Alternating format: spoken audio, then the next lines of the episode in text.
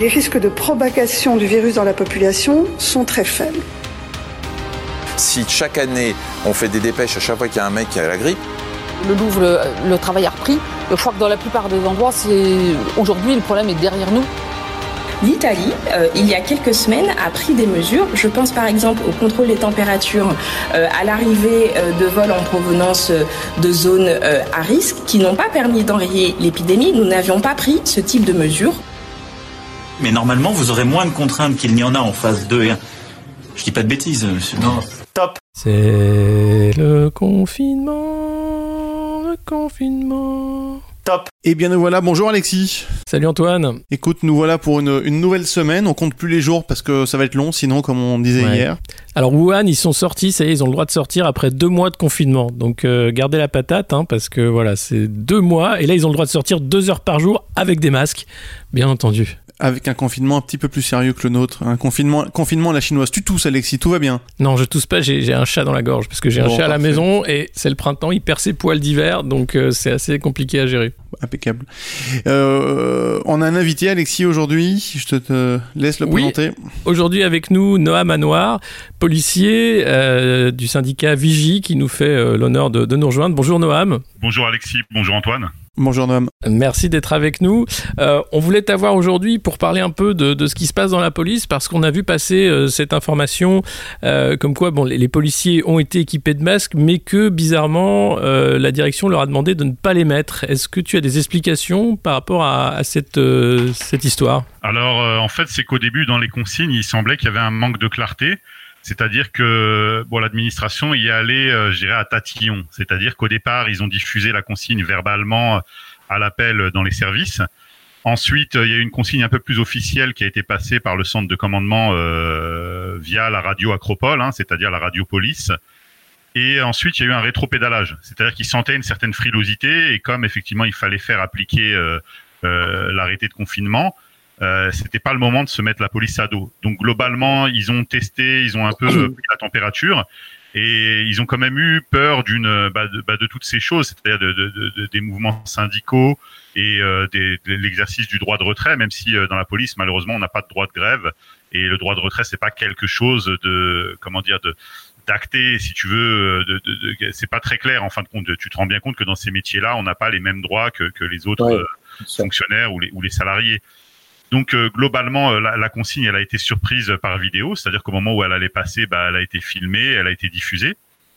Et euh, je pense que ça a mis à mal justement le ministère de l'Intérieur. Donc après, effectivement, on a eu un discours assez contradictoire et assez confus. C'est-à-dire qu'au départ, on a dit qu'il n'y avait pas de masque, et ensuite on a dit qu'il y en avait. bon, je pense que tu as entendu le discours du secrétaire d'État dans les médias, et que tout allait bien dans le meilleur des mondes possible c'est pas le cas du tout.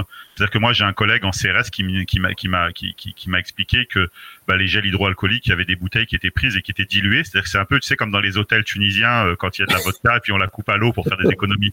Bah, là c'était un petit peu ça. Vraiment ils ont ils ont coupé euh, des, des, du gel hydroalcoolique avec de la flotte. Et, euh, et donc euh, les, les, masques, bon, tu sais, il y a des durées de validité euh, qui n'ont pas été respectées. les gants, bon, c'était pas, voilà, c'est du matériel personnel. Moi, par exemple, je suis policier, j'ai pas de dotation pour les gants. Les gants, soit tu te les achètes, soit et, bon, c'était des gants en cuir. Les, les collègues CRS et qui font du maintien de l'ordre, ils utilisent des gants perso en cuir. Donc, on n'avait pas trop d'infos sur euh, la, durée de vie du virus sur les surfaces euh, diverses et variées.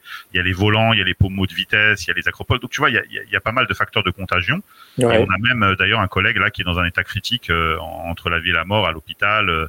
Euh, voilà, sous respirateur hein, à l'heure où je te parle. Donc, de quelle, euh, de quelle euh, compagnie, dans quelle région? Alors, a priori, si mes informations sont exactes, ce serait quelqu'un du service de communication du CICOP, c'est-à-dire le service central de communication du ministère de l'Intérieur. Mais naturellement, on ne sait pas comment il l'a contracté. Est-ce que c'est dans le cadre de perso? Est-ce que c'est au contact d'autres collègues, puisque c'est un service central du ministère? Donc, on ne sait pas trop, mais pour le moment, en tout cas, on lui souhaite prompt rétablissement et on est au côté de sa famille. On a vu également cette, euh, euh, information qui a circulé dans un des groupes euh, Facebook fermés de la gendarmerie, où il était dit de, bien vérifier qui était à qui bénéficiaient les assurances vie des gendarmes. Est-ce que ça aussi, tu vous en avez parlé entre, collègues, police gendarmerie ou pas? Est-ce que, est-ce que ça, c'est quelque chose de vrai qui a été sourcé et, qu'est-ce qui s'est passé par rapport à ça? En fait, on a des si tu veux, des groupements qui nous servent d'assurance vie, si tu veux. parce que moi, je me souviens que quand je suis entré dans la police, par exemple, quand j'ai eu recours au prêt immobilier, ils m'ont bien précisé que bon dans les agences bancaires qui pratiquaient les, les tu sais les assurances traditionnelles que ben en cas euh, d'attentat, en cas de risque professionnel, etc., que les assurances prenaient pas en charge ce genre de risque. Et donc nous, on a des mutuelles alternatives. On a par exemple un truc qui s'appelle le GMPA, le groupement mutualiste, euh, euh, je sais plus exactement, police et armée, voilà. Et donc euh, globalement, eux, ils te font des garanties à ce niveau-là. Et les gendarmes, bah, eux, comme ce, ce, groupement justement, par exemple, il est présidé par un général, puisque c'est associatif, par un général de, de, je crois, de gendarmerie. Euh, ils ont, ils ont, ils ont bien, effectivement, ils ont eu raison. Euh, d'attirer l'attention sur le fait que euh, de savoir si effectivement le, groupement allait indemniser les familles en cas de décès suite à l'exposition à un risque professionnel.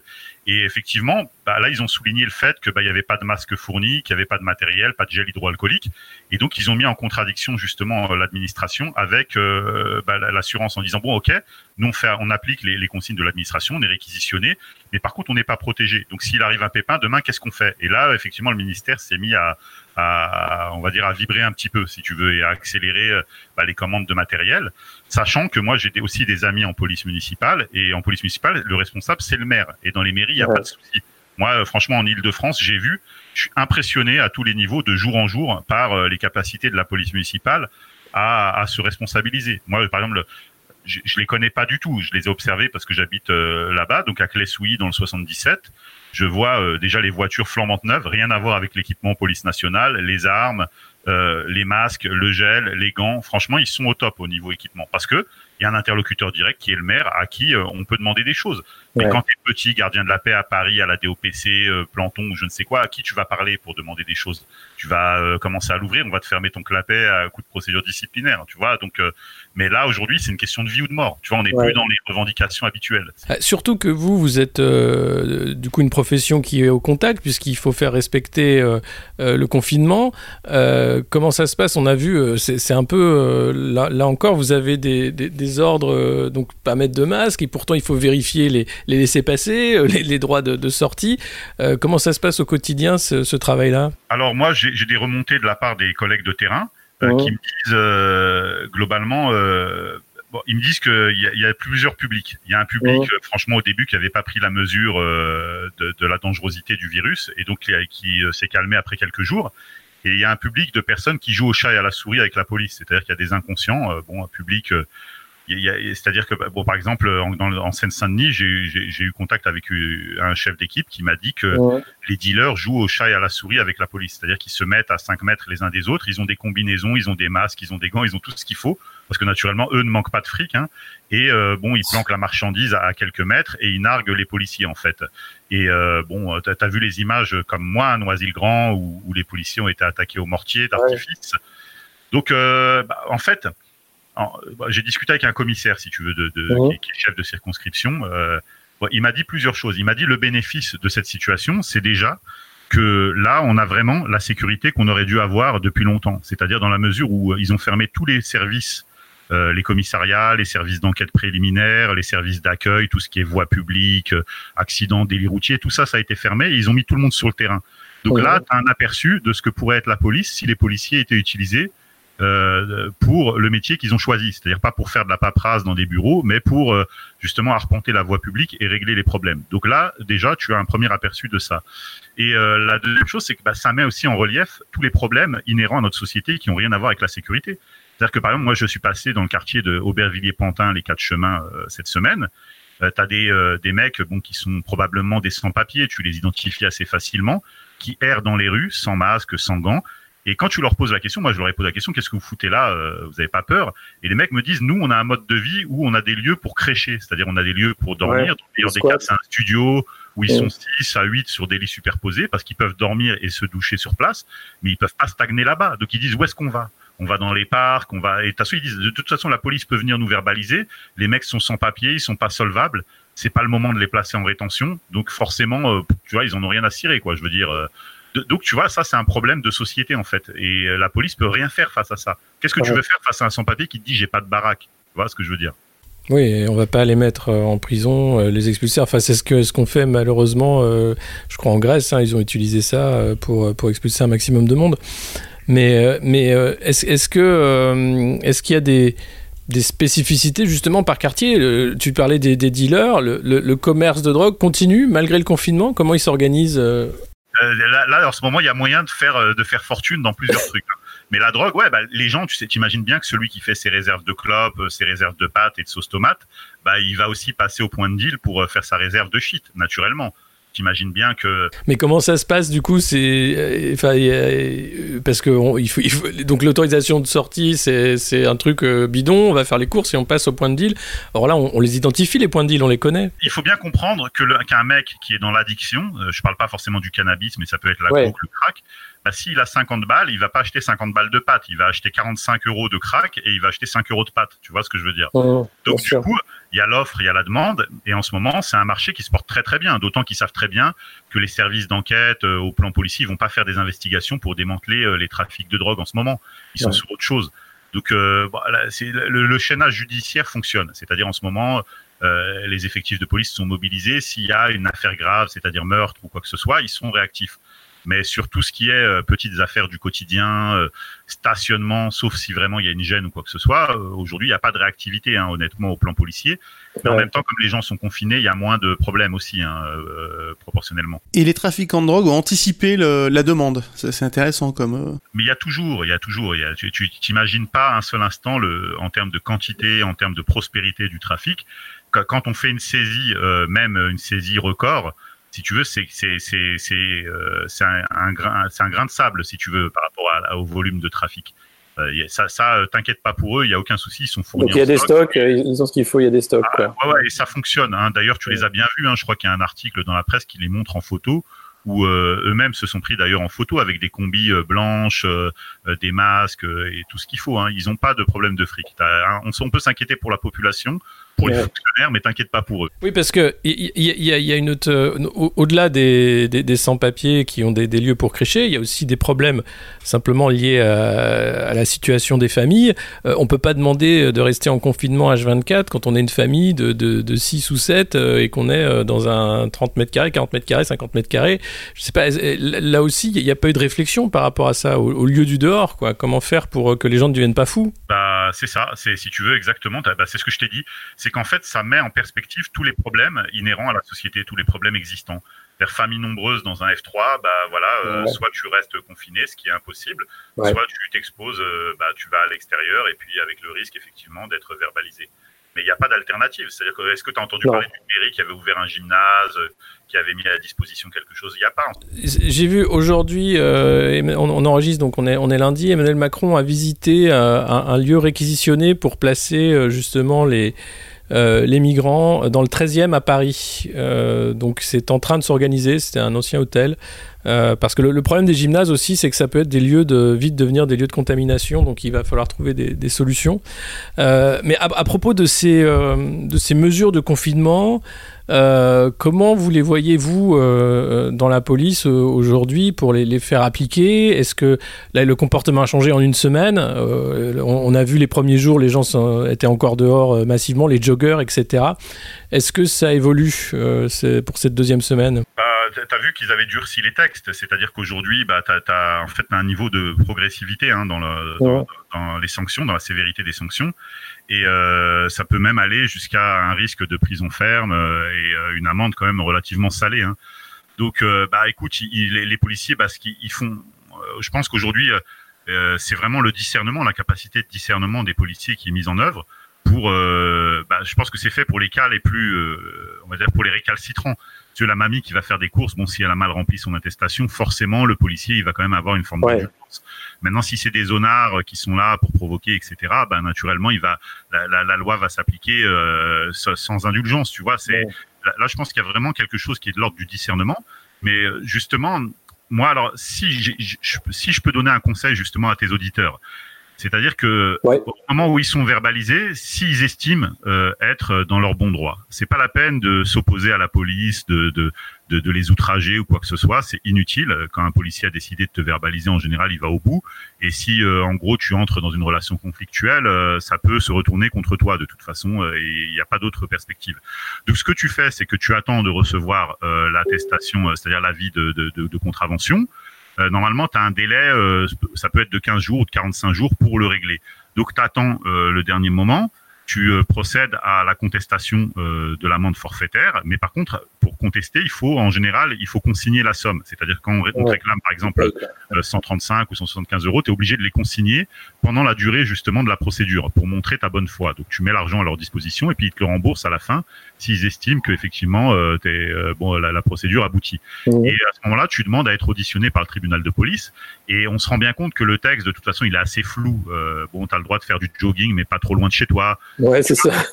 Donc du coup, euh, de toute façon, je pense que les, pour les gens procéduriers, euh, la majorité des amendes peuvent euh, être annulées par le tribunal administratif ou le tribunal de police, parce que clairement, la loi c'est quelque chose de borné en France. C'est-à-dire que à un moment, pour faire à titre de comparaison, quand on faisait des contrôles de vitesse, les, parfois les policiers ou les gendarmes, bon, c'était limité à 50, ils disaient allez, on règle le radar à 70 km/heure, et à partir de 70, on verbalise et euh, en fait, il y a des avocats qui ont fait sauter toutes les procédures en disant bah non, euh, pourquoi vous réglez le radar à 70 puisque la vitesse limite c'est 50, c'est pas 70. Donc à un moment il y a un défaut de procédure et, et tu vois quand tu es verbalisé à 51 aujourd'hui, bah 51 tu es en excès, tu es verbalisé comme si tu étais à, à, à, 69. Tu vois ce que je veux dire? C'est moins de 20, c'est moins de 20. Donc les, les la loi c'est quelque chose et la procédure c'est vraiment quelque chose de mathématique. Et aujourd'hui, euh, bon, le confinement, on a bien compris qu'il y avait un esprit de, de on va dire comme je te, comme je te l'ai dit de comment dire, de, de raison derrière tout ça. Mais, mais quelque part, d'un point de vue procédural, je pense qu'il y a matière quand même à faire sauter pas mal d'amendes au tribunal administratif ou au tribunal de police pour les personnes qui estiment être de, de, de, dans leurs droits, si tu veux. C'est pas la peine d'aller faire la provocation pour aller emmerder le, le, tribunal de police par la suite. Si vous provoquez ou provoquez, vous êtes verbalisé. Mais quelque part, je pense qu'il va y avoir pas mal de débats après tout ça. Oui, j'espère bien. Euh, après, justement, euh, c'est toute la question. Euh, cet état d'urgence sanitaire, il a été voté donc dimanche soir pour deux mois. Il peut être renouvelé par décret pour un mois. Est-ce qu'il n'y a pas un risque de rentrer dans un état policier total et de, de, faire que ces mesures d'exception, ben, elles durent même après la crise, ou du moins qu'on fasse en sorte que la menace soit permanente pour cette menace invisible du virus, pour rester dans cet état policier? Bah, franchement, il y a plusieurs volets. C'est-à-dire que bah, la police, encore une fois, elle est mobilisée. Euh, franchement, euh, euh, tu vois, moi en ce moment, par exemple, je, fais l'objet d'une sanction, c'est-à-dire d'une suspension. C'est presque une bénédiction en réalité, tu vois, parce que quand je vois, non, honnêtement, quand je vois les mecs se sont tapés les gilets jaunes, ils se sont tapés les manifs, les, les se contrôler le plan de retraite, etc. Et aujourd'hui, ils se tapent le coronavirus en récompense. Honnêtement, c'est chaud, quoi. Je veux dire, moi, je leur souhaite vraiment bon courage et je leur recommande, comme je l'ai toujours fait d'ailleurs, de penser à eux, c'est-à-dire de, de, faire attention à, leur niveau d'investissement pour euh, une administration qui, de toute façon, euh, a la mémoire très courte. Hein, euh, Je sais de quoi je parle. Et euh, bon, de s'investir, de faire leur boulot de, de, la façon la plus honnête possible et de prendre aucun risque. Parce que honnêtement, voilà quoi. demain, tu crèves du coronavirus. je veux dire, tu passes pas en priorité à l'hôpital. S'il y a 20 respirateurs et ils sont tous occupés, ben, tu vois ce que je veux dire. Tu, tu y passes quoi. Donc du coup, faut se préserver. Ça, je pense que c'est la première condition. Et après, effectivement, faire appliquer euh, euh, bah, l'arrêté de confinement. Mais euh, c'est si tu veux, c'est compliqué là. Là, on est quand même dans un contexte où les policiers ont été quand même pas mal sollicités ces deux dernières années. Carrément. C'est vraiment le. On a l'impression que c'est l'accumulation comme ça, la, fatigue. Euh, Est-ce qu'il y a au, sein des syndicats, enfin, tu on en parlera après de, tout ça, mais déjà une, grogne qui se fait sentir, l'envie d'alléger de, de, un peu les charges, de dire bon, ben, c'est bien de faire tout ça, mais on n'est pas corvéable à merci? Bah oui, tu as des petits tracts euh, à droite à gauche, des tracts assez timides, mais globalement, on sent bien que tout le système est à l'arrêt hein, en ce moment. Hein. Si tu veux, les syndicalistes n'échappent pas à la règle, et à part certains cas euh, sur lesquels ils ont été saisis, euh, bon, il n'y a pas. Euh, nous, on a, on a quand même pas mal protesté sur, bah, sur l'équipement, hein, si tu veux. Bon après, voilà, sur, sur, aussi les, les, économies qui sont faites par l'administration, parce que par exemple, on a des collègues d'un autre syndicat qui ont saisi la, la, direction de la police aux frontières par rapport à une affaire où il y a eu un cas de suspicion dans une brigade, et puis théoriquement, on aurait dû confiner tout le reste de la brigade, et ils ont décidé de les faire continuer, tu vois. Donc à un moment, euh, je pense que le rôle des syndicats, c'est d'essayer d'encadrer les excès, mais euh, bon, en ce moment, on est quand même dans une période d'urgence. Et, euh, et c'est pas c'est pas évident à gérer quoi parce que tu es toujours tu sais t'es toujours en fait c'est toujours un dilemme quelque part entre le bah, la volonté de servir et euh, bah, le fait de préserver ses intérêts. Enfin, il y a, y a, quand même l'intérêt premier qui est de la protection des travailleurs et leur fournir du matériel pour qu'ils puissent faire leur, leur, travail. Et de leur famille. Bien sûr. tu vois, ton épouse, tes enfants qui ont rien demandé, euh, si tu leur ramènes le, le, le coronavirus que tu es allé choper au centre de rétention ou dans les geôles du dépôt, bon, euh, c'est pas top comme destin, on va dire. Non. Et est-ce qu'il y a, est-ce que vous avez des chiffres sur le nombre de, policiers euh, infectés, euh, malades, hospitalisés aujourd'hui? Est-ce qu'il y a une, une information des, des services? Non, il n'y a pas. Par contre, bon, bah, de temps en temps, bah, on te dit il y a eu un cas suspect, il y a une suspicion de contamination à tel endroit, et donc on a confiné tel ou tel élément. voilà, mais il n'y a pas de communication globale à l'heure qu'il est. Ok. de toute façon, la responsabilité de l'administration, elle est engagée. Hein. Je pense que par la suite, il y aura pas mal de procédures aussi en ce sens-là. Ouais. Que bah forcément, hein, euh, je pense que comme tout le reste de la société, bah, on a été exposé. Quand je dis on, je me compte pas dedans parce que moi j'étais pas en service, mais euh, les collègues ont été exposés. Et euh, bon, bah, je pense que là, là, pour ceux qui s'en sortiront, et là vraiment je touche du bois, j'espère que, que tous nos collègues euh, s'en sortiront, mais il y a voilà, il y aura matière à discuter par la suite si tu veux. Bah écoute Noam, merci beaucoup. Euh, on va, on reste en contact de toute façon et on, on continuera de faire des, points avec toi et d'autres euh, membres du syndicat Vigie sur ce qui se passe dans la police euh, au fur et à mesure que cet état d'urgence avance. Euh, merci de, de, ce témoignage et puis bah, bon courage à tous les collègues, ma foi, qui sont au front, comme on dit, et qui sont au contact avec le, le peu d'équipement et le peu de support qu'ils peuvent avoir. Merci Antoine, merci Alexis et surtout, bon, on parle que de la police nationale mais un grand bravo aussi à nos collègues des douanes, de la gendarmerie et de la police municipale qu'on oublie trop souvent. Bien sûr, mais je, enfin, quand je parlais à toutes les forces de. Je sais bien, je sais bien, mais je les nomme comme ça, c'est fait. Tu as raison, tu as bien raison.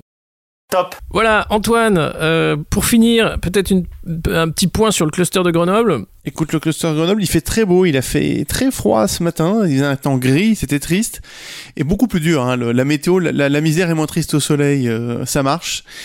Euh, écoute, le cluster de Grenoble, tout va bien, les gens respectent le confinement, euh, tout, tout, tout, va pour le mieux pour l'instant. Je, je t'en parlerai plus là, dans, dans, le courant de la semaine, j'ai des, des, des projets sur lesquels je travaille qui sont assez intéressants. On en parlera dans les, dans les épisodes précédents. De, de, suivant. Suivant. Ah oui, eh suivant. oui.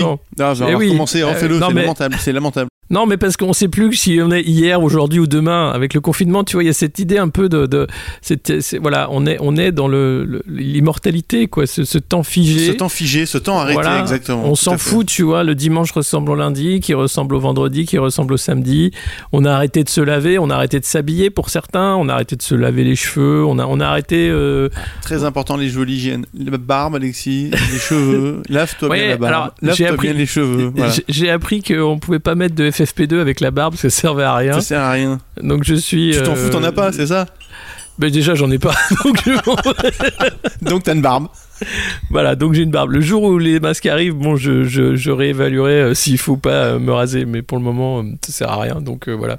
Mais quand même, c'est dingue. Cette histoire de masque, elle est dingue. Et puis l'histoire, bien sûr, de, de la fameuse chloroquine. Ma foi, on n'en a pas euh, vu le bout encore de cette affaire. C'est assez marrant. de- On en reparlera demain. euh, Je te proposerai de faire un petit, un petit résumé de, de la saison, de la Ça première mal. semaine. On a eu, euh, ouais, Mar- Marius nous a fait un article sur le monde moderne.media qui résume assez bien aussi euh, ces dernières semaines.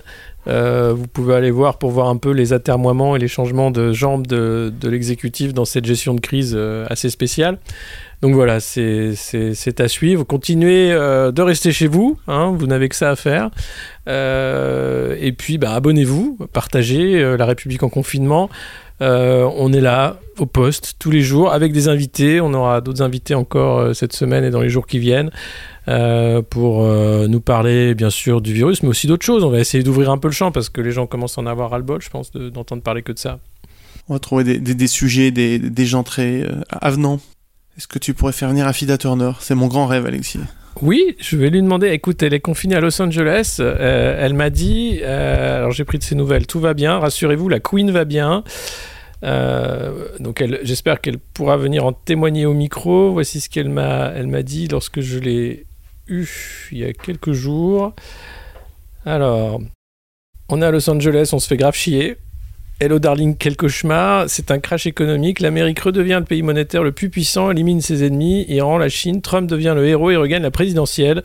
Je pense que d'ici le 5 ou 10 avril, tout redémarre. Tu en penses Ah quoi bah c'est bon ah bah voilà, bon. donc donc il y a ce côté un peu can-do attitude que j'aime beaucoup chez Afida, qui est toujours là. Euh, et, effectivement, les, les États-Unis ont, là, ont envie de redémarrer très vite, euh, voire de pas du tout confiner. On va voir comment tout ça se passe.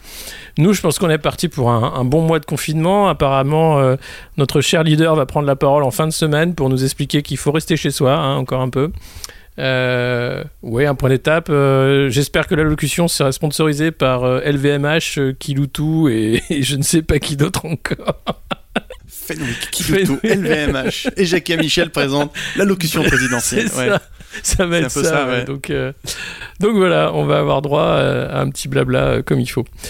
Allez, on vous laisse pour aujourd'hui. Euh, prenez soin de vous, soyez sages. Euh, et puis, euh, prenez votre température si jamais vous en avez. Voilà. Les tests, ça attendra. Hein. Voilà. Top.